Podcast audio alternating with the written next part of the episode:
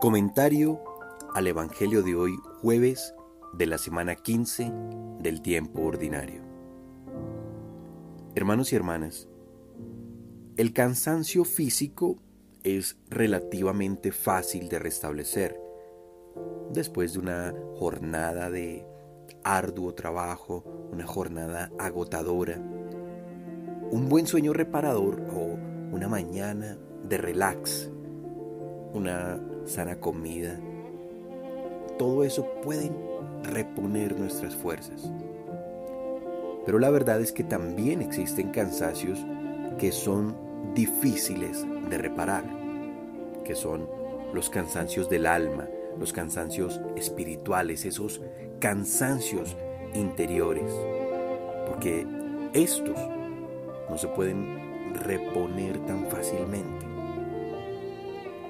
Estos cansancios están formados por ese conjunto de heridas afectivas, de decepciones con otras personas, de de pronto insatisfacciones personales, injusticia tal vez que siente uno en el corazón, tal vez un sueño frustrado.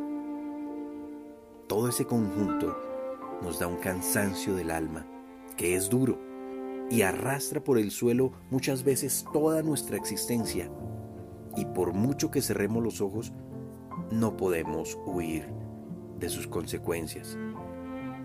Así que es necesario siempre tratar de reponer estos cansancios interiores. Jesús es el médico por excelencia. Él es el sanador de Nazaret. Él es quien cura este cansancio. Nosotros como creyentes muchas veces tenemos la ocasión de dejarnos curar por este médico a través de una buena confesión, el sacramento de la reconciliación, a través de un retiro espiritual, de la oración meditativa, a través de ejercicios espirituales, de el acompañamiento personal. Estas son solo como algunas herramientas, algunos mecanismos que tenemos al alcance de nuestra mano. Y a través de estos mecanismos, el Espíritu Santo puede actuar y puede sanarnos. El Evangelio de hoy nos dice, vengan a mí todos los que están cansados y agobiados, que yo los aliviaré. Esto es lo que nos dice Jesucristo en el Evangelio de hoy.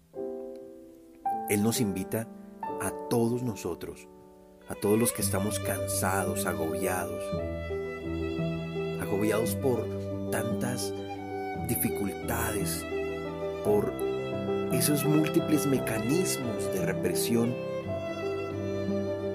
que nos agobian, que están dentro de nuestra alma y nos están ahogando y nos están cansando. Así que Jesucristo nos propone llevar otro yugo, otra carga, la carga de la libertad.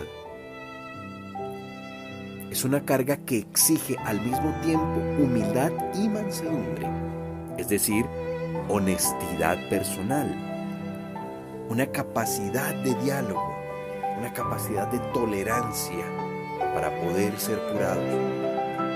Porque la soberbia y la violencia cierran totalmente la puerta a, a cualquier posible sanación.